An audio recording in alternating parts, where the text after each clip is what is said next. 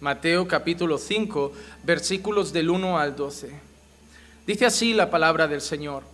Y cuando vio las multitudes, subió al monte.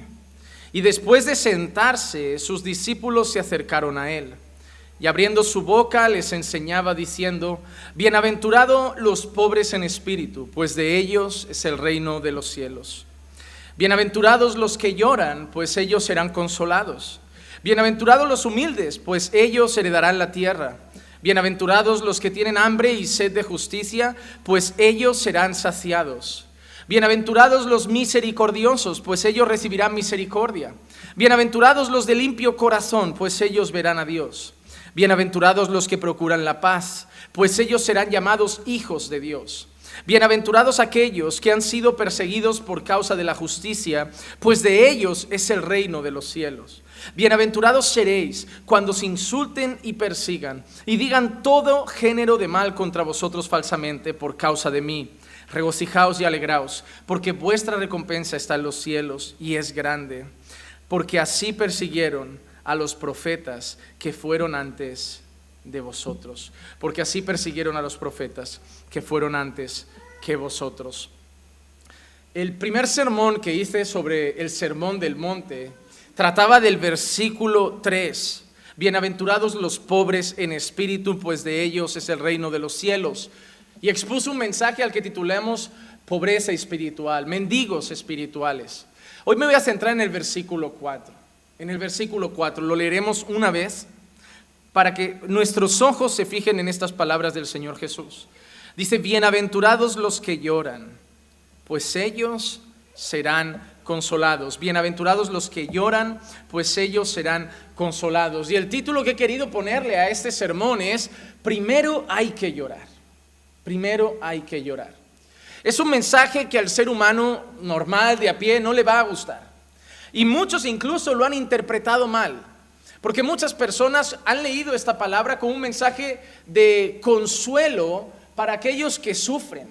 Es decir, como si Jesús dijera, bueno, si tú sufres y lloras por tu matrimonio, por tus deudas, por tus problemas, por tus luchas familiares, eres bienaventurado porque el Señor te va a consolar. Pero esto está muy lejos de eso. El Señor con este versículo no está diciendo que Él va a consolarnos en medio de nuestro dolor, eh, con problemas familiares, con problemas económicos, con problemas laborales. Sí, creemos que Dios nos consuela, Creemos que Dios trae paz a nuestro corazón, pero este no es el centro de este mensaje. No lo es. Cuando nosotros leemos estas palabras, hay algo chocante. Cuando nosotros vemos el Sermón del Monte, siempre vemos que las primeras frases de Jesús en ese sermón empiezan por la palabra bienaventurado. Y como ya explicamos, significa dichoso al extremo. Es como feliz, feliz, feliz. Y nosotros estamos viendo a Jesús en este versículo, concretamente en esta frase, que dice que es dichoso, extremadamente feliz el que llora. El, que llora. Pero ¿cómo puede alguien que está triste, que está llorando, abatido, porque la, la expresión de llorar aquí se refiere a llorar desconsolado, ¿cómo puede ser esa persona dichosa? ¿Cómo puede ser esa persona feliz? Para los no creyentes, el sermón del monte es chocante, porque parece totalmente contradictorio. Para un no creyente, feliz, dichoso, afortunado, extremadamente eh, alegre, extremadamente eh, dichoso sería el que no llora. Porque este mundo siempre nos enseña que reír es bueno, llorar es malo. Entonces, para el mundo estas palabras serían, serían contrarias. Parece que Jesús se ha equivocado y en vez de decir, eh, pobre el que llora porque será consolado, pobre el pobre de espíritu, pobre el humilde, pobre el que es perseguido, parece que todo lo malo el Señor se ha equivocado con la primera palabra y dice que son dichosos. Porque en este sermón incluso dice, bienaventurados los perseguidos. Bienaventurado cuando hablen mentiras contra vosotros y digan cosas malas contra vosotros mintiendo. Parece que el Señor Jesús se ha equivocado con la primera palabra. Señor, ¿cómo va a ser bueno que la gente hable mal de mí? Señor, ¿cómo va a ser bueno que la gente me persiga? Señor, ¿cómo va a ser bueno que llore? Pero el Señor se equivoca. No. Lo que puede ser es que nosotros no entendamos lo que el Señor quiere decir, pero el Señor no se equivoca. Es más, el Sermón del Monte es el mejor sermón, catalogado por muchos teólogos a lo largo de la historia, el sermón por excelencia de Jesús. Abarca como dos capítulos, del 5 al 7. Y las bienaventuranzas son un gran tesoro. Y aquí Jesús está diciendo, bienaventurados los que lloran. Es más, en otro pasaje de las Escrituras Jesús da un aviso a los que ahora solo ríen. Mira Lucas capítulo 6, versículo 25. Lucas capítulo 6, versículo 25 dice, hay de vosotros los que ahora estáis saciados porque tendréis hambre. Y luego dice, hay de vosotros los que ahora reís porque os lamentaréis y lloraréis. Mira lo que dice Lucas 6:25, dice, hay de vosotros los que os estáis riendo hoy en día, porque mañana os lamentaréis, porque mañana lloraréis. Y en el sermón que estamos leyendo dice, pero bienaventurados los que ahora lloráis, porque mañana seréis consolados. Parece que el Señor está diciendo que en esta tierra es mejor el llanto que la risa. Parece que el Señor da un aviso, incluso una amenaza, ¿no? El Señor no amenaza, solo da avisos, pero cualquiera de nosotros se lo podría tomar como una amenaza. Ay de ti que ahora ríes mucho, porque mañana te lamentarás. Nosotros amenazamos de otra manera. El que ríe último, ríe mejor. Ahí vemos a alguien que nos ha hecho algo, que está como pasando de todo, cree que se ha salido con la suya, lo miramos y le decimos, bueno, el que ríe último, ríe mejor. Nosotros sí amenazamos, porque estamos llenos de maldad llenos de pecado. Pero el Señor no está amenazando, el Señor está dando avisos. El Señor está dando avisos. Y hay un grupo al que le avisa, cuidado los que ahora estáis sin lágrimas, cuidado los que ahora estáis tan tranquilos, solo riendo, porque mañana vais a llorar. Pero luego ve otro grupo y dice, bienaventurados vosotros los que estáis llorando, porque seréis consolados. Entonces lo que tenemos que hacer es entender ¿A quién habla Jesús? ¿Por qué les dice eso? ¿Y qué quiere decir con esto? Y yo voy a separar el sermón en dos líneas para que me podáis seguir mejor. Voy a separar el sermón en, dos, en dos caminos, dos partes. La primera, la motivación del llanto. La motivación del llanto. El Señor Jesús está hablando de que es bienaventurado el que llora. Pero no el que llora por cualquier cosa. Porque en esta vida llorar es común.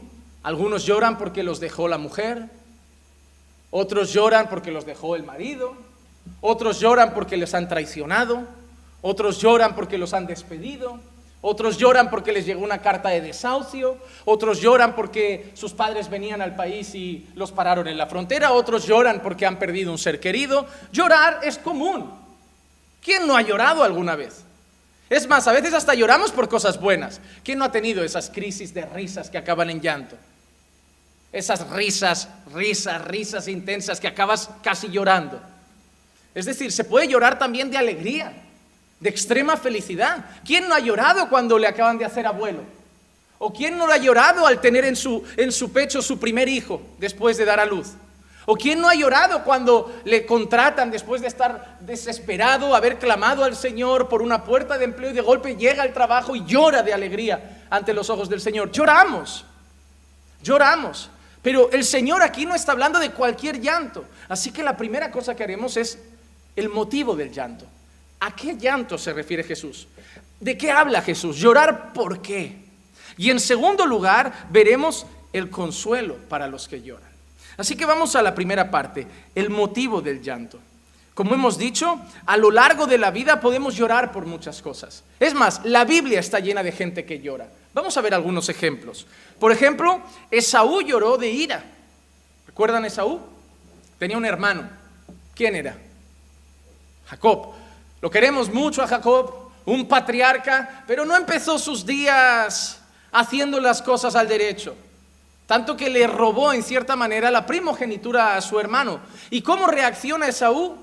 llora de rabia, llora de ira. Cuando él le suplica a su padre que le dé otra bendición y dice, no puedo, yo tenía una, yo se la he dado a tu hermano, me ha engañado y no puedo dártela a ti. Es más, le he dicho que tú vas a servirlo a él. Y mira la reacción de Esaú en Génesis 27, 38. Y Esaú dijo a su padre, ¿no tienes más que una bendición, padre mío? Bendíceme, bendíceme también a mí, padre mío. Y Esaú alzó su voz y lloró. De impotencia. ¿Cuántos no hemos llorado de impotencia? ¿Cuántos no hemos llorado ante situaciones que no podemos hacer nada? ¿Qué más? Nosotros vemos también a José llorar. ¿Recuerdan José? el de los sueños. Él un día tiene a sus hermanos delante y ¿cuál es su reacción? Llorar. Miren, Génesis 42, 24. Y se apartó José de su lado y lloró. Y cuando volvió a ellos y les habló, tomó de entre ellos a Simeón y lo ató a la vista de sus hermanos. O Génesis 45, 2. Y lloró tan fuerte que lo oyeron los egipcios y la casa de Faraón se enteró de ello. Aquí ya no es rabia, no es impotencia. ¿Por qué está llorando José? Supongo que porque le vendrían a la cabeza mil recuerdos. Haber sido vendido por sus hermanos, incluso escuchar a sus hermanos tramar su muerte, porque el plan original de unos hermanos era matarlo.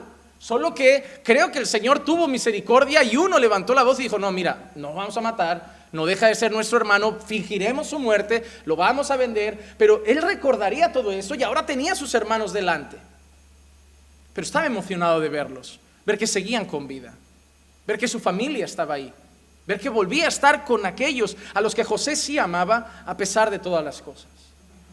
Hay otros motivos de llanto, este me parece curioso. El llanto de David cuando muere su hijo Absalón. Segunda de Samuel 18:33. Y el rey se conmovió profundamente y subió al aposento que había encima de la puerta y lloró. Y decía así mientras caminaba, Hijo mío, Absalón, hijo mío, hijo mío, Absalón. ¿Quién me diera haber muerto yo en tu lugar, Absalón, hijo mío, hijo mío? ¿Recuerdan la historia de David?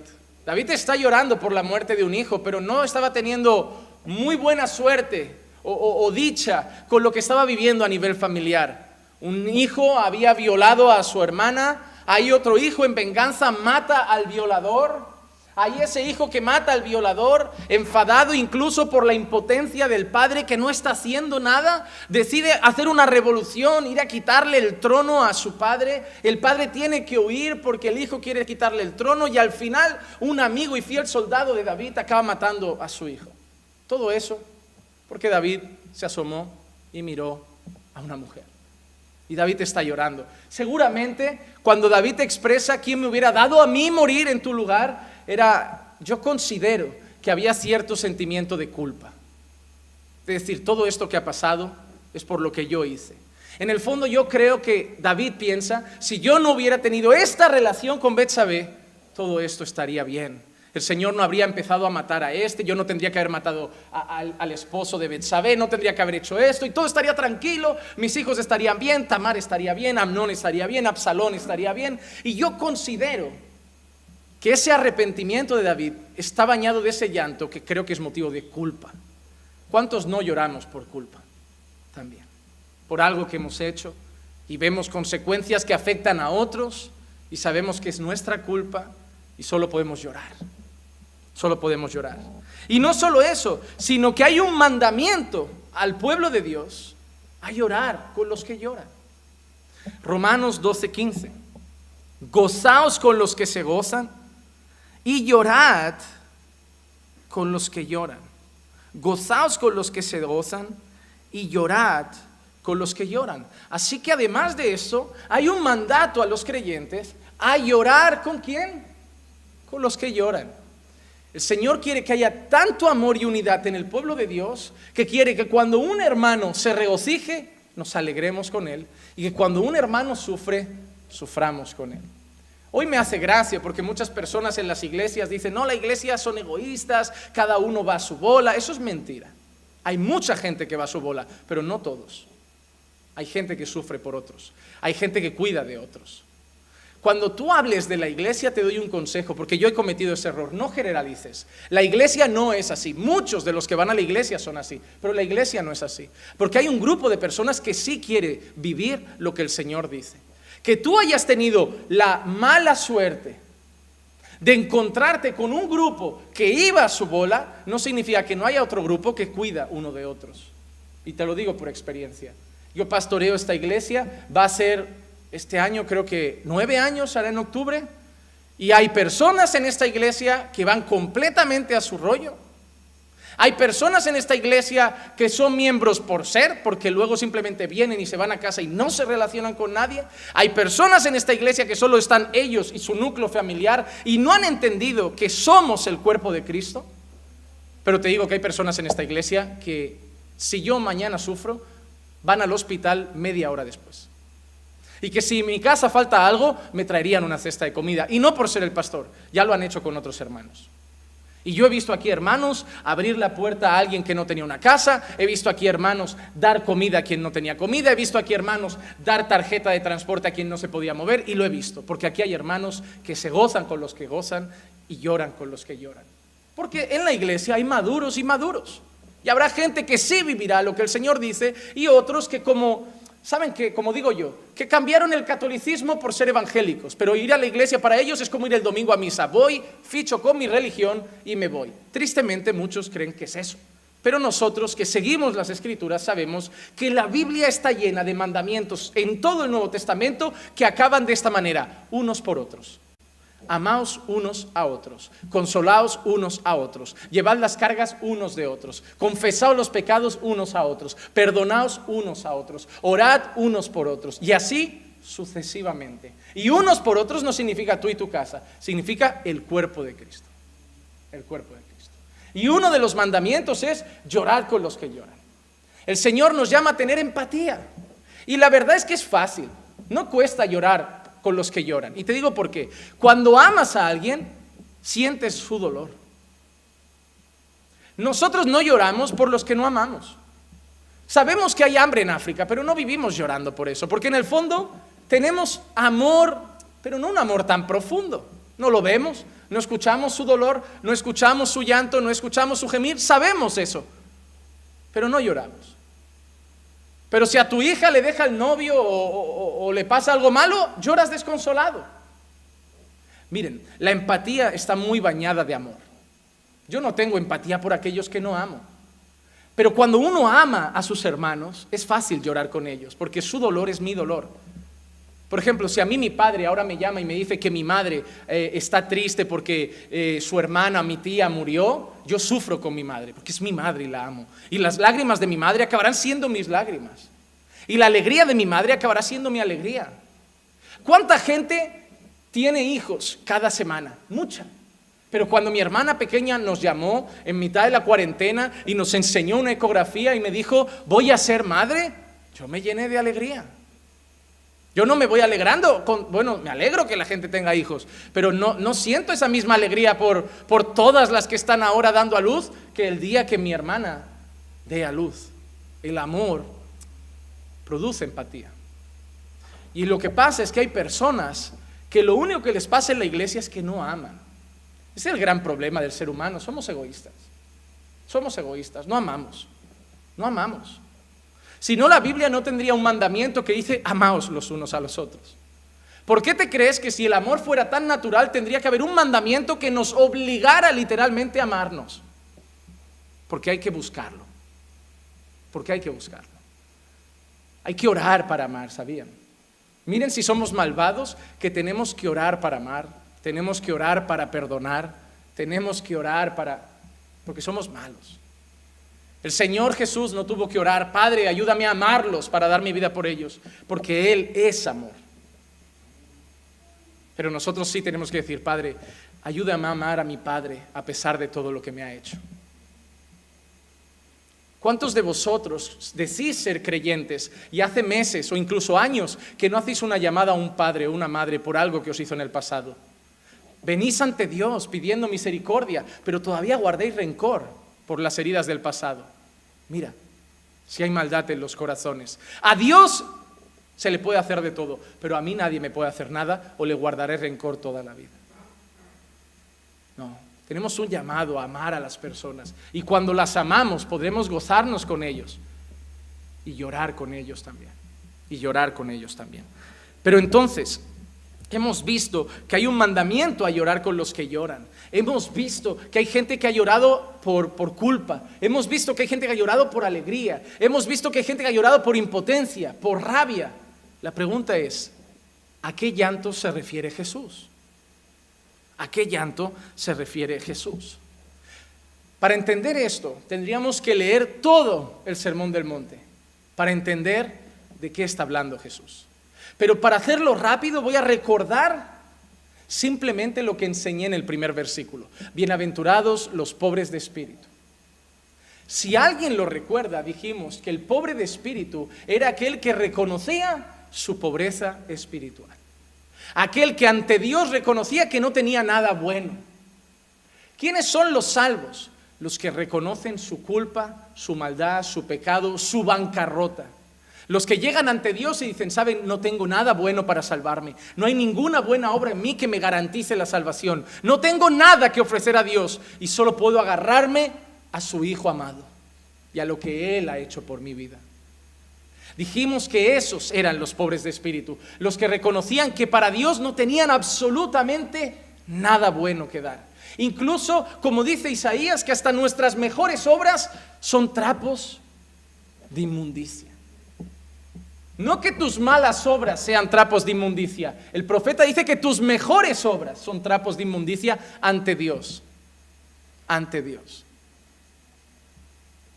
Porque la comparación es con Él. Claro, si comparas tus obras con las de otros de nosotros, son excelentes. Pero el problema es que te tienes que comparar con el Santo Dios. Con el Santo Dios.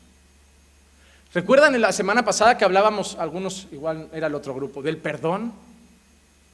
Hablábamos del perdón, de la necesidad de perdonar, como nosotros habíamos sido perdonados. Hermanos, ¿por qué nosotros debemos perdonar como nosotros hemos sido perdonados?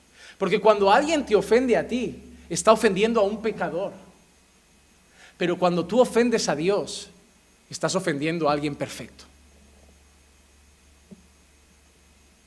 Si a ti te ofenden es solamente un pecador ofendiendo a otro eso debería ser perdonable.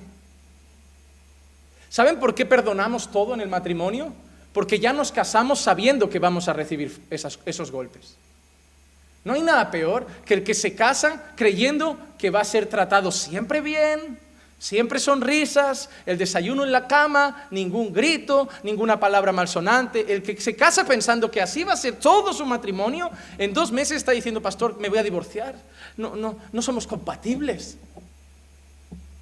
Pero cuando uno entiende que ha metido en una casa a dos pecadores y encima con anatomía diferente, eh, hormonas diferentes, cerebros diferentes, y, y 24 horas juntos en una casa. No, hermano, si esa casa no arde, ya es un milagro.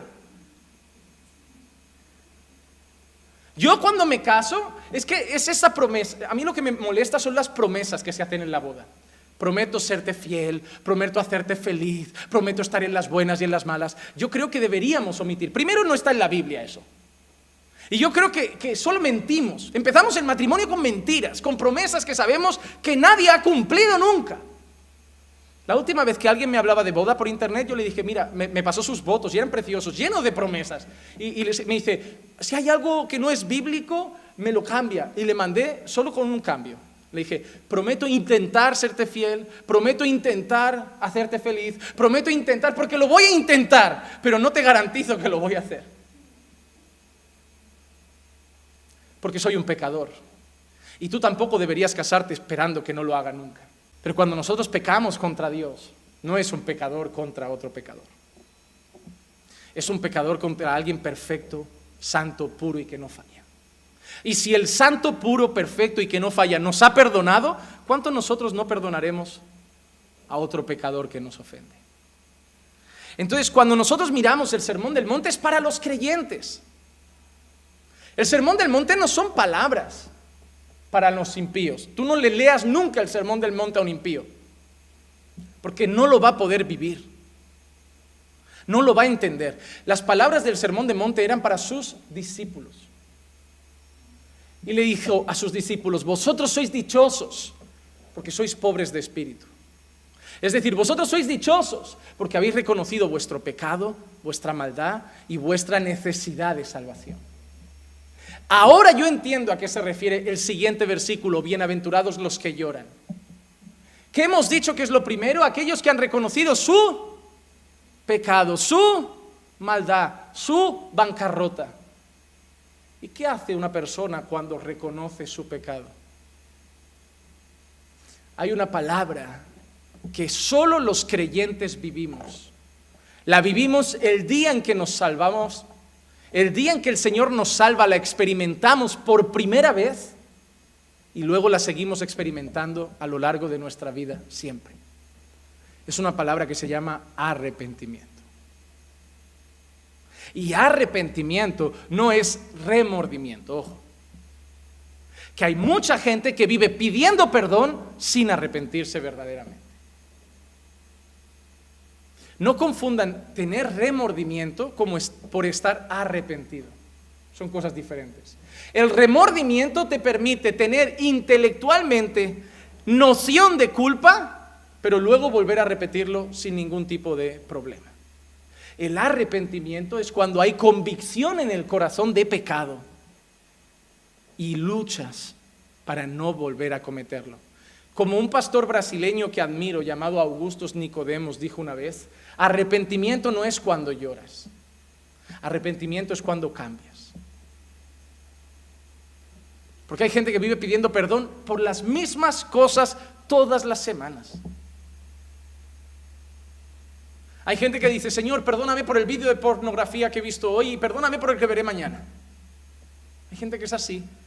¿Sabían que el pedir perdón a Dios para muchos creyentes, como la cena del Señor, como venir a los cultos, se ha vuelto un ritual? Es que en el fondo muchos de ustedes, voy a decir algo y a lo mejor no lo van a aceptar, pero es una realidad. El 90% de los evangélicos venimos de una cultura o trasfondo católico. O hemos practicado el catolicismo o venimos de una cultura bañada por el catolicismo. Y muchos traemos esas manías católicas a la iglesia. Y una de las cosas es que vemos el pedir perdón, la confesión, como un protocolo. Hoy antes de dormir, Señor, perdóname por esto, esto, esto, venga, ya tengo la ficha otra vez limpia. Ya estoy bien. Si me muero hoy, todo está en paz. Pero es que no va así. El Señor no quiere que pidas perdón. El Señor quiere que te arrepientas. Porque hay gente que puede pedir perdón y mañana por la mañana hacer exactamente lo mismo que pidió perdón anoche. Arrepentimiento es algo más profundo. Arrepentimiento es cuando una profunda pena, tristeza, dolor, angustia llega a tu corazón al saber que has ofendido a Dios.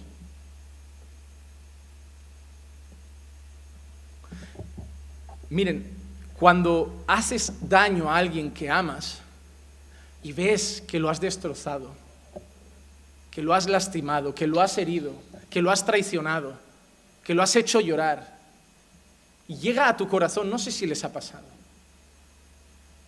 llega a tu corazón eso de, ¿qué he hecho?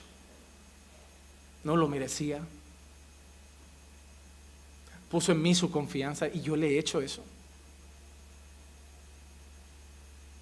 Miren, eso le voy a dar ejemplo, en el matrimonio pasa mucho. Porque en el matrimonio nos fallamos de vez en cuando, a menudo, en muchas cosas.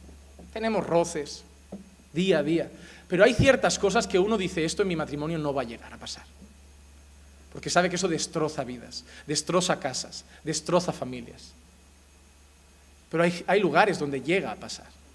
Y cuando ves a esa persona que amas y que tú decías, sabes qué, podemos tener peleas, pero eso nunca se lo haré, y de golpe se lo has hecho. Y esa persona está desconsolada y a ti no te ha hecho nada, pero llora por lo que tú le has hecho. Porque rompiste ese pacto, porque rompiste esa promesa. Y está ahí, tú durmiendo y esa persona no consigue dormir del dolor, de la tristeza, de la angustia, y algo pasa en tu corazón. De golpe no puedes comer, no puedes dormir, Porque el dolor que le has provocado ha traído a ti una cosa que se llama arrepentimiento. Yo una vez hice algo tan feo que hasta vomitar, vomité al sentir el peso de la culpa. Me di literalmente asco de mí mismo. Temblaba, la boca seca, como si me fuera a dar algo, como si estuviera enfermo de lo mal que me sentía al ver el daño que había causado. Pero después de esa experiencia, de llegar a vomitar, a estar angustiado, a perder el sueño, a sufrir, al ver que perdías la vida, mi vida cambió. Porque experimenté arrepentimiento. Pero hasta ver cambio, hubo un momento angustiante, de dolor, de llanto, pensando que la vida se te venía encima, culpa, rabia, ira contigo mismo, con tus acciones, con tú, lo que habías hecho. Y a ese llanto se refiere Jesús. Porque ese es el llanto que debemos tener todos cuando sabemos lo que le hemos hecho a Dios. Porque hoy la iglesia está llena de gente que es atraída a la iglesia con un mensaje de tu matrimonio va a acabar bien, vas a ser feliz, el Señor va a traer alegría, pero nadie pasa llorando, todos pasan buscando cosas de Dios. Pero lo que traía la gente a Jesús, lo que toda la historia ha traído la gente a Dios ha sido una cosa, arrepentimiento. Si Dios mañana arregla tu matrimonio, no lo sé. ¿Sabías a una cosa? Dios no tiene la obligación de salvar a tu marido porque tú vengas hoy a la iglesia. Si tú has conocido hoy a Dios y tu marido no es creyente, Él no tiene la obligación de salvar a tu marido porque tú hayas creído hoy. Él te ha salvado a ti. Él puede hacerlo. Es más, el apóstol Pedro dice que por vuestra buena conducta podéis llegar a tener la misericordia del Señor de que Dios toque el corazón de vuestro marido. Pero Él no promete eso. Igual que hay gente, no ven y tus hijos el Señor los traerá. Eh, no, a lo mejor no. A lo mejor tus hijos se perderán. La salvación es individual, no va en paquete. Dios me ha salvado a mí y yo ruego porque salve a mi madre, a mi padre, a mi hermana, pero depende de Él, no depende de mí. Pero mucha gente vive prometiendo esas cosas y claro que entonces una madre pasa al altar. Si tú le dices que el Señor puede arreglar su matrimonio y traer a sus hijos y sacarlo de las drogas, claro que pasas al altar buscando que soluciona tus problemas. Pero toda la vida el mensaje ha sido uno. Jesús era ese mensaje, Juan Bautista era ese mensaje, Pedro era ese mensaje, Pablo era ese mensaje y nosotros hoy debemos seguir siendo ese mensaje, arrepentidos y convertidos.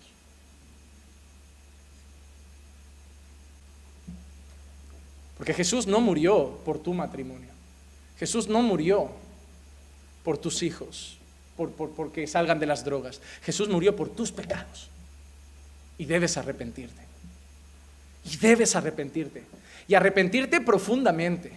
Hermano, voy a usar palabras feas. Debe, debe darte asco tu pecado. Mira, hay gente que dice que ha creído y vive en pareja y la pareja no ha creído y dice, bueno, yo he creído, pero ya vivimos juntos hace dos años, ¿qué vamos a hacer? Eh, voy a orar y el Señor ya tocará. Entonces, dicen que han creído, pero luego siguen fornicando. Pero cuando alguien se ha arrepentido de su pecado, llega a casa y le dice a su pareja, mira, no eres mi marido, así que no eres nada mío. Y yo he creído. A partir de ahora no vamos a vivir juntos. Y no me vas a tocar. Porque ahora yo vivo para el Señor. Ah, pero dos años a la basura por Cristo. Sí. Si quieres, nos casamos y vivimos juntos y hacemos las cosas bien. Pero yo no voy a pecar ahora que, he sentido asco por mi pecado. Eso es, eso es, lo malo de muchos creyentes, que piden perdón hoy y dicen, bueno, y ahora lo que tarde en arreglarse la situación. No, corta, corta. Por eso creer rompe relaciones. Por eso creer rompe amistades. Porque cuando rechazas tu pecado, ya no lo miras con, ojos igual. Antes ahí fuera te deleitabas en la fornicación, ahora piensas en que alguien te toque simplemente y no, yo soy de Cristo. Solo mi marido o mi esposa me puede tocar. Todo cambia. Porque ahora el pecado para ti es algo que ha crucificado a tu Señor. Y cuando dice bienaventurados los que lloran, se refiere a eso, bienaventurados los que han llorado por su pecado, porque ellos sí serán consolados. Hermano, ¿tú has llorado por tu pecado? Porque la tristeza del mundo, a diferencia de Dios, que dice que la tristeza por el pecado trae vida, la tristeza del mundo, dice Pablo, que trae muerte. Mira 2 de Corintios 7:10, porque la tristeza que es conforme a la voluntad de Dios produce un arrepentimiento que conduce a la salvación. Hay una tristeza que es conforme a la voluntad de Dios. Dios tiene interés de que tú estés a veces triste. Dice que la tristeza que es conforme a la voluntad de Dios produce una Arrepentimiento que conduce a la... Dios quiere que estés triste con tu pecado, porque eso te hará ir a arrepentirte y eso te hará ser salvo. Para ser salvo, primero hay que llorar. Primero hay que llorar por uno mismo, no por mis problemas, no por mis luchas, por mi pecado, por mi pecado. ¿Quieren un ejemplo para mí excelente de lo que es arrepentimiento manifestado en llanto? Mateo 26.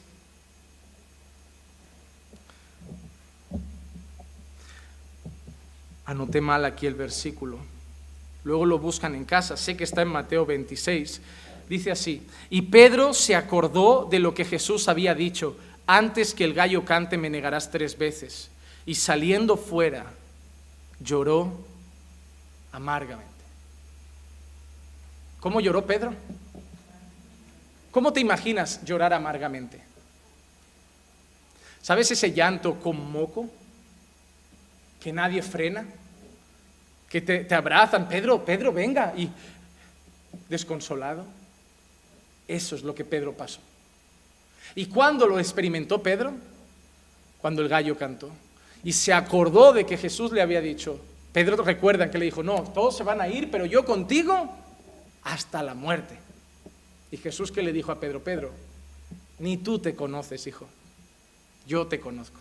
Y eres débil como los otros. Sé que me amas, sé que me quieres seguir, pero tienes miedo y eres débil. Y te vas a dar cuenta, cuando el gallo cante, me habrás negado tres veces. Y cuando Pedro le viene al corazón esas palabras de Jesús, siente arrepentimiento y llora amargamente. ¿Y cómo termina la historia de Pedro? ¿Mal? No. Después de la resurrección, ¿a quién va a buscar Jesús personalmente? A Pedro. Porque cuando hay arrepentimiento, Dios restaura, Dios perdona, Dios salva. Pero hay una persona que tuvo remordimiento, pero no arrepentimiento. Porque cuando tienes remordimiento, no vas a Dios, lloras y vas a los hombres. Pero cuando tienes arrepentimiento es con Dios y vas a Dios. Pero hay otra persona que lloró y en vez de luego ir a Cristo, esa persona después de llorar se ahorcó. Mateo 27, del 3 al 5. Entonces Judas, el que le había entregado, viendo que Jesús había sido condenado, sintió remordimiento. ¿Qué sintió Judas? Remordimiento. No fue arrepentimiento. Sintió remordimiento. ¿Y qué hizo? Devolvió las 30 piezas de plata a los principales sacerdotes y a los ancianos. Hizo algo que puede parecer que es arrepentimiento, como pedir perdón. Pero dice la palabra que él sintió remordimiento. Diciendo, he pecado entregando sangre inocente. Pero ellos dijeron, a nosotros, ¿qué? Allá tú. Y él, arrojando las piezas de plata en el santuario, se marchó, fue y se, y se ahorcó. Se marchó, fue y se ahorcó. Hermano, el Señor no quiere que simplemente tengas remordimiento por tus pecados. El Señor quiere que tengas arrepentimiento, que llores, que llores. Hermano, si has traicionado a tu esposo o a tu esposa, eso no es nada comparado con lo que le has hecho a Dios. Yo, pastor, es que yo en el pasado robé, yo es que en el pasado trafiqué, yo es que en el pasado me prostituí. Ahora piensa en el santo Dios y piensa que hoy estás aquí, ¿Qué merecías por el vicio, el tráfico, el robo, la prostitución, el adulterio? ¿Qué merecías? Infierno. Métete esa palabra en el corazón. Infierno. Infierno. Un lago eterno de fuego que no te consume y te va a producir un llanto perpetuo, un dolor perpetuo y un castigo perpetuo. Eso es lo que merecías. Pero estás aquí sentado. Porque lo que tú merecías lo recibió Jesús.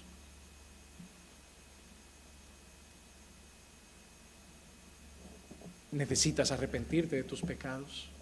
No necesitas solo reconocerlos, necesitas arrepentirte.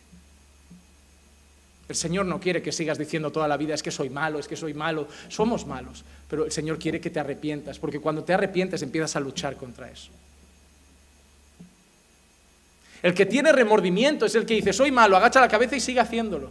El que está arrepentido es el que llora amargamente y va a Dios. Y Dios ha prometido no solo perdonarte, sino ayudarte a no pecar más, a luchar con tu pecado. Esa es una promesa de Dios. Mira lo que dice Santiago 4 del 8 al 10. Acercaos a Dios y Él se acercará a vosotros. Limpiad vuestras manos, pecadores y vosotros, de doble ánimo, purificad vuestros corazones. Afligíos, lamentad y llorad. ¿Qué está diciendo Santiago? Afligíos, lamentad y llorad.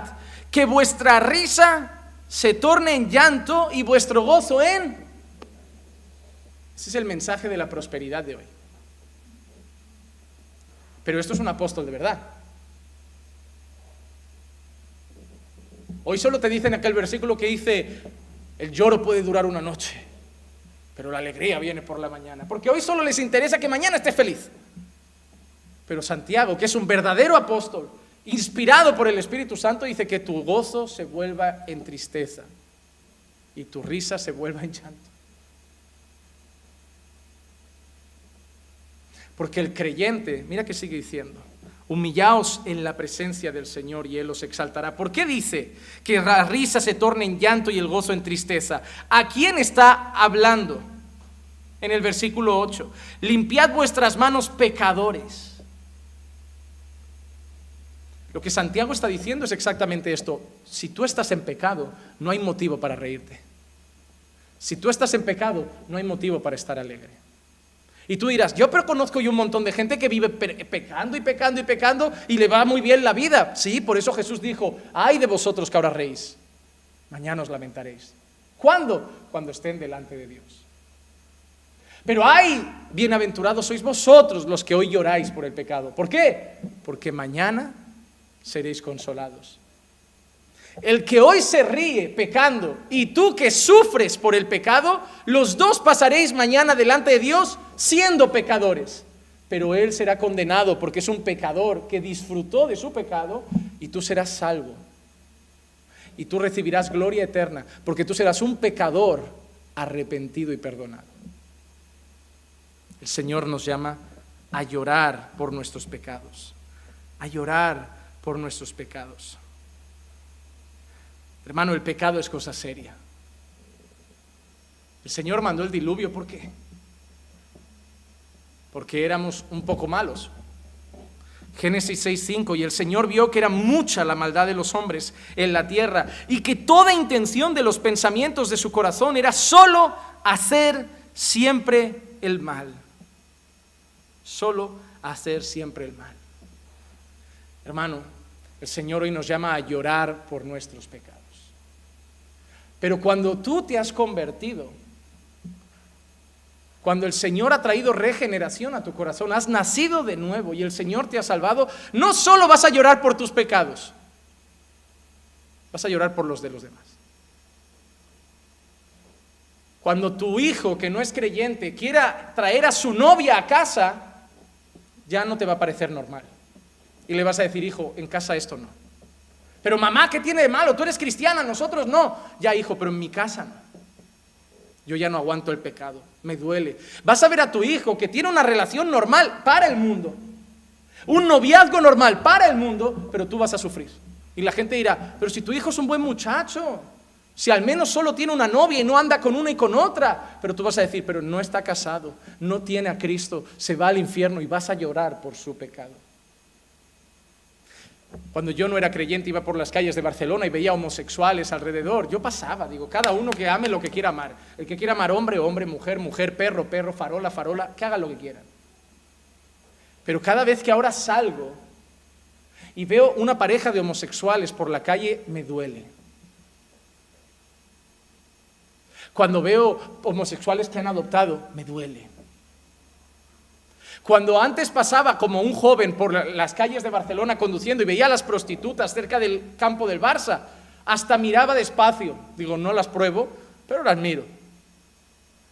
Si ahora voy conduciendo y veo una mujer que se prostituye, me duele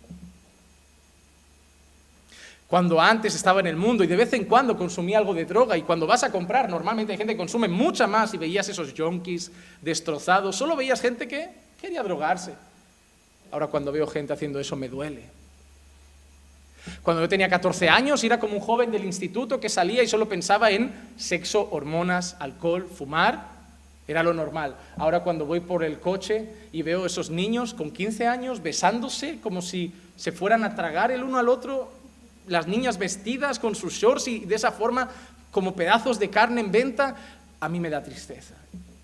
Porque cuando has conocido al Señor, el pecado tuyo te duele, pero te empieza a doler también el pecado que te rodea. Y empiezas a ver la misericordia de Dios. Porque cuando a mí hay gente que me dice, si, si Dios existiera, no pasaría esto, le digo, mira, da gracias que el Señor no manda fuego ya hoy. Porque tal y como está el mundo, el Señor nos podría mandar a todos al infierno ahora mismo. Yo solo veo misericordia de Dios. El Salmo 119, 136, mira lo que dice el salmista, ríos de lágrima vierten mis ojos, porque ellos no guardan tu ley. El salmista que caminaba con el Señor, que andaba con el Señor, que temía al Señor, sufría, porque ellos no guardan tu ley. Yo me reía tanto con mis padres, con mi hermana, con, con nosotros, nuestra manera de vivir, de pensar, de hablar. Nosotros teníamos una boca muy sucia. Yo digo que esto suele pasar mucho en España, pero no voy a generalizar, en mi casa era así. Usamos mucho insulto para hablar, para nosotros es normal. No, no, no nos insultamos, pero eh, la, boca es sucia. Gritos, vete a tomar por, un montón de cosas feas. Y ahora, hermanos, yo cuando estoy en comidas familiares me siento hasta incómodo con mi familia. Eso es lo que más me pasa, lo, más raro. No sé si te ha pasado, sentirte raro hasta con los que más amas. Porque los ves hablar, su manera de divertirse, su manera de pensar en la vida, y, tú solo, ahora los ves perdidos. Y lloras. Dices, Señor, qué pena, que no conocen tu ley. Y no puedo cambiarlos. Duele, porque tú ya has llorado por tu pecado y ya has sido consolado. Ya has recibido vida eterna. Pero ahora tú tienes un problema ahora ves a tu familia y sabes lo que les espera. Y nadie quiere ver a su madre en el infierno. Y eso nos debe motivar a predicar el Evangelio. No a, dejarlos ahí y ya está, a predicar el Evangelio y a orar por ellos, para que el Señor quebrante su corazón. Hermanos, en Juan 11:35 vemos una frase, la más corta de la Biblia, ¿no? Jesús lloró. Y muchas personas se han preguntado por qué lloró Jesús. Y yo creo que es muy sencillo. Porque no lloró por Lázaro. Jesús sabía que iba a resucitar a Lázaro. ¿Por qué iba a llorar por Lázaro si sabía que Lázaro en unos instantes iba a estar vivo? Pero Jesús estaba viendo delante de sus ojos la consecuencia del pecado, la muerte. El Dios Santo estaba delante de una sepultura en la que posiblemente a lo mejor no estaba solo Lázaro y veía la consecuencia del pecado. Y seguramente había gente ahí que había muerto sin fe en él. Y seguramente eso, Jesús lloró viendo la consecuencia del pecado, que la consecuencia máxima del pecado es la muerte. Es la muerte. Pero este texto, este texto que hemos leído, y ya estoy terminando, tiene una promesa. Voy a estar una hora como he estado prácticamente en la primera parte del sermón, el motivo del llanto que hemos dicho que era arrepentimiento por nuestro pecado. Y voy a estar cinco minutos en la segunda parte. En la bonita hay una promesa. Jesús ha dicho, bienaventurados los que lloran, porque ellos serán consolados. Y tenemos una cosa buena en nuestro Dios, que nuestro Dios es santo, que nuestro Dios es puro, que nuestro Dios es perfecto, pero ha hecho una promesa, que si tú lloras de arrepentimiento por tus pecados, Él los perdona. A Él no se le engaña, ¿eh? A Él no le vale arrepentimiento, solo pedir perdón, pero Él ha prometido algo, si tú lloras, Él te perdona. Mira qué textos más bonitos. Miqueas capítulo 7, versículo 18 y 19. ¿Qué Dios hay como tú que perdona la iniquidad y pasa por alto la rebeldía del remanente de su heredad? No persistirá en su ira para siempre, porque se complace en la misericordia. Volverá a compadecerse de nosotros, hollará nuestras iniquidades, sí, arrojarás a las profundidades del mar todos nuestros pecados. ¿Has visto lo que el Señor ha hecho con tus pecados? Arrojarás a las profundidades del mar todos nuestros pecados. Eso es metafórico, obviamente no hay un mar, no están todos nuestros pecados en el Mediterráneo. Señor, el Mediterráneo estaría negro, nadie podría bañarse. Es metafórico. Pero el Señor dice que los ha, los ha borrado, los ha quitado. Cuando antes Dios te veía, antes de que lloraras por tu pecado, solo veía suciedad, maldad, pecado, iniquidad. Pero cuando ahora Dios te mira, ahora ve la justicia de Cristo en ti. Ahora te escucha, ahora atiende tus oraciones, ahora se complace, ahora se alegra cuando predicas, se alegra cuando lo adoras, se alegra cuando le cantas. Ahora Él te abre las puertas para que tú puedas entrar al lugar santísimo y hablar directamente con Él. Mira cómo ha cambiado tu historia. Pero primero hay que llorar. Y hoy queremos llevar a gente a cultos evangelísticos para que salgan divertidos. Oye, ¿qué tal? Pastor, voy a llevar un visitante a la iglesia. Y lo primero que le preguntas cuando sales, ¿cómo te lo has pasado? ¿Qué tal? Si te dice que se lo ha pasado bien y sale y vuelve a pecar tranquilo, eso no es una iglesia. Pero si te dice, mira, a mí no me ha gustado este mensaje, tu pastor es muy duro, tu pastor lo ha hecho bien. Porque si no se ha arrepentido, tiene que salir odiando a tu pastor. Porque cuando un pecador sin Cristo entra en la iglesia, solo hay dos maneras de salir. Odiando el mensaje o llorando por el mensaje. Pero no puede salir para pecar y tranquilo. Y es el problema de las iglesias hoy. Que somos capaces de llevar pecadores que no se arrepienten y que salen diciendo, oye, se está súper bien en tu iglesia, qué buena gente, me siento bien, voy a seguir yendo. ¿Cómo? ¿Qué han predicado ahí?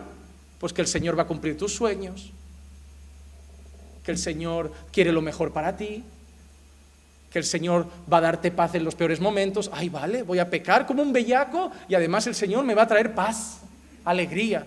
No, hombre, no. No, hombre, no.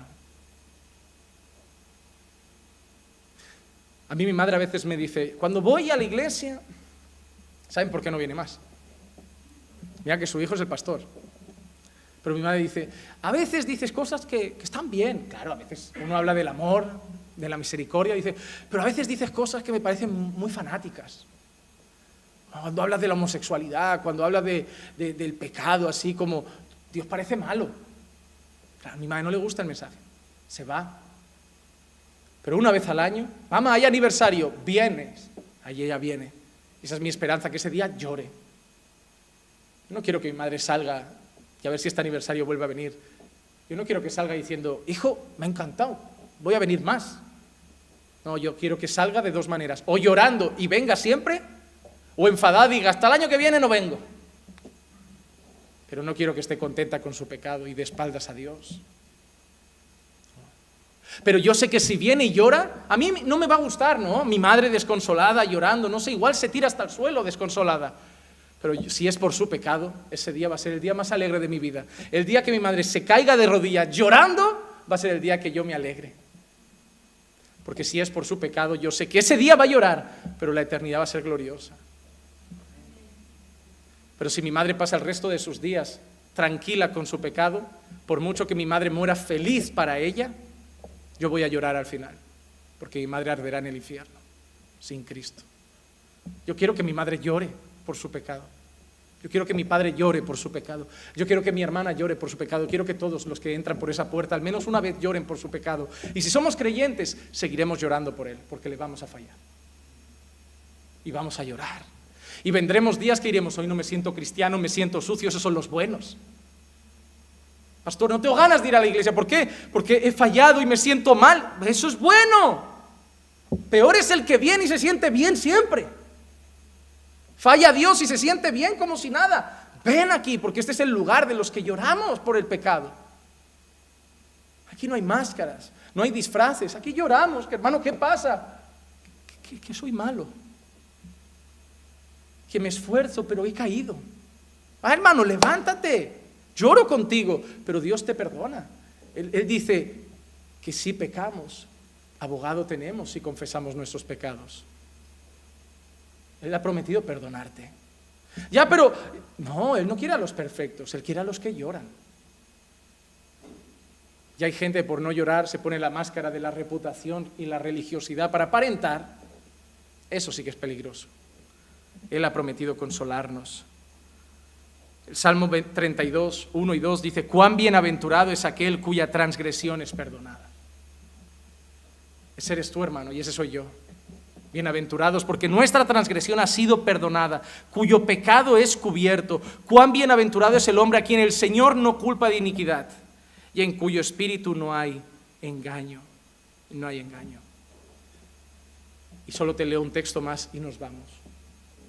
El Señor ha prometido que si lloras por tu pecado en esta tierra, vas a recibir consuelo, no solo en esta tierra, sino que esto nos ha de pensar en algo más glorioso. Apocalipsis 21 del 1 al 4. Y vi un cielo nuevo y una tierra nueva, porque el primer cielo y la primera tierra pasaron y el mar ya no existe.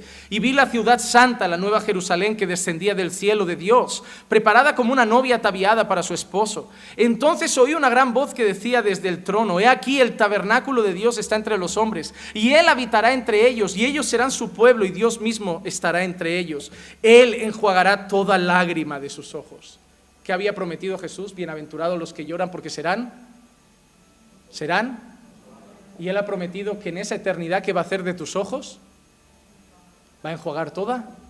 Toda lágrima será enjuagada. Ya no habrá muerte, no habrá más duelo, ni clamor, ni dolor, porque las primeras cosas han pasado. Hermano, si hoy estás tranquilo con tu pecado, ay de ti, porque mañana te lamentarás. Pero si hoy estás sufriendo por tu pecado, bienaventurado eres porque serás consolado. Hay perdón, hay perdón en Cristo, pero hay que arrepentirse de sus pecados. La marca del creyente no es que se arrepintió un día, es que se sigue arrepintiendo toda la vida, toda la vida, toda la vida. Que el Señor nos lleve a eso, a seguir arrepintiéndonos por nuestros pecados, santificando nuestra vida. Y cuando caigamos desconsolados, miremos a la cruz, porque allí está nuestro consuelo. Vamos a orar.